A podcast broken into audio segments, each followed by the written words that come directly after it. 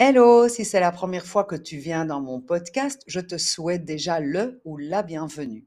Alors dans ce podcast, je veux lever la honte et le tabou à demander de l'aide autour de la parentalité. J'y aborde des sujets qui me passionnent et qui ont pour objectif ton bien-être parental. Jusqu'à présent, c'est occupé d'accueillir l'émotion de l'autre afin que l'autre retrouve son équilibre.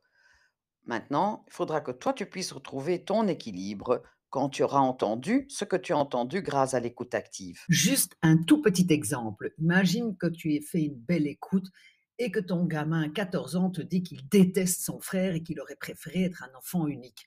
Ben, tu vas te retrouver en déséquilibre et il faudra d'une manière ou d'une autre t'exprimer et dire ce que tu ressens quand tu entends ça, afin de te remettre en équilibre pour trouver avec lui des solutions. Cette façon de communiquer va t'empêcher de rentrer dans ce fameux cercle vicieux dont je te parle depuis quelques podcasts. C'est-à-dire, tu vas éviter d'agresser l'autre. Quand l'autre ne se sent pas agressé, il ne te répond pas avec agressivité non plus. Et tu évites cette fameuse escalade. En fait, ce que je trouve intéressant dans le message en jeu, c'est qu'il te fait prendre conscience que avant de demander quelque chose à un enfant ou d'affirmer quelque chose, il faut vraiment savoir ce que l'on veut. Ce n'est qu'en étant conscient de notre objectif qu'on pourra former un message correct. Une de ces méthodes s'appelle les messages en jeu. En quoi ces messages en jeu sont tellement importants? C'est que souvent, celui qui est en face de toi ne sait pas ce dont tu as besoin. Il ne sait pas pourquoi. D'un seul, d'un seul coup, tu pètes un câble et tu commences à l'engueuler. Tu as l'impression qu'il sait, tu as l'impression qu'il a entendu ce que tu as dit, mais souvent ce n'est pas le cas. Je vous rassure, parler en jeu, ça s'apprend. Il y a un tas de formations et ce, grâce à des psychologues comme Carl Rogers, Marshall Rosenberg, Thomas Gordon, vraiment, il y a moyen d'apprendre à parler en message je, il y a totalement moyen, comme je vous le disais, d'apprendre l'écoute active. Un message est constitué en trois parties.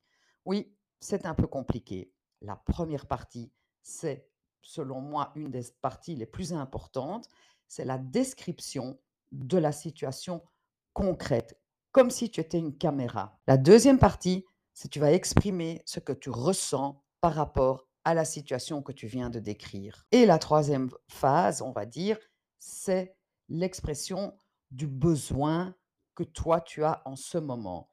Et tu vas formuler en fonction de ce besoin une demande. Un petit exemple. Tu aimerais que Jules vienne à table en heure et en temps ce soir. Lui, il ne sait pas pourquoi il doit venir en heure et en temps ce soir. Tu l'appelles une fois, deux fois, trois fois, il vient pas, tu pètes un câble. Jules, ça fait trois fois que je t'appelle, tu viens jamais quand je, quand je t'appelle, j'en ai marre, euh, si ça continue comme ça, tu n'auras rien à manger, etc. Lui, il ne sait pas que tu as des invités qui viennent à 8h30. Il ne sait pas que tu es un peu stressé parce que tu aimerais avoir un salon rangé et les enfants déjà au lit quand tes invités arrivent. Lui, ce qu'il entend, c'est Jules, tu es insupportable, tu viens jamais manger quand je t'appelle. Un message en jeu par rapport à cette situation pourrait être juste Jules, quand je t'appelle trois fois et que tu descends pas, je suis vraiment énervé parce que ce soir, j'aimerais que tu sois au lit à 8h30 parce qu'à 9h, j'ai des invités qui viennent. En fonction de cette situation, c'est-à-dire des invités qui arrivent à 9h, tu vas pouvoir faire une demande. Tu, vas pouvoir dire à Jules, soit tu descends maintenant et je te fais ton repas préféré, soit tu traînes et à ce moment-là, tu mangeras deux tartines. Sache juste qu'à 8h30, je ne veux plus m'occuper de ton repas, j'aimerais m'occuper de mes invités. Grâce à ce genre de phrase, tu as informé Jules de ce qui se passe. Et lui ne se sent pas agressé ou critiqué parce qu'il ne vient pas manger. Ces messages en jeu sont valables quel que soit ton interlocuteur. Il peut être adulte, enfant, ado. Quand tu parles de toi, tu n'agresses pas l'autre. Et c'est ça le principe. Évidemment, tu n'as pas toujours le temps. Évidemment, des fois, tu es acculé. Évidemment, des fois, tu es dans la réaction ou prise au dépourvu. Mais à ce moment-là, essaye juste de prendre une grande respiration et essaye de transformer un temps soit peu tes tu en je. Ce serait déjà énorme. Et ensuite, sois à l'écoute de la réaction de l'autre. Ça, ce serait déjà une étape énorme d'évolution et tu verras que ça calme l'énergie et la dynamique. Un exemple sans message. Jules, arrête de faire du bruit, tu me déranges, c'est chaque fois la même chose avec toi. Dès que je suis au téléphone, tu as besoin de faire du bruit. Avec un message en jeu, ce serait beaucoup plus cool. Tu pourrais dire, Jules, quand tu tapes avec tes couverts sur la table, quand je suis au téléphone avec mamie, je suis vraiment embêtée parce que j'ai besoin d'entendre ce qu'elle me raconte. Alors je te demande soit d'arrêter, soit d'aller faire du bruit à côté. Ou bien, je serai obligée, moi, de quitter la pièce. Tu l'auras compris, le message en jeu, c'est pas évident. Mais bon, si tu pouvais déjà commencer à changer, comme je te le disais plus haut, les tu en jeu et déjà réfléchir à comment exprimer ce dont toi tu as besoin, ce serait déjà énorme. Dans mon livre L'éducation vous appartient, retrouver le plaisir d'être parent, je te décris exactement toutes les étapes du message en jeu.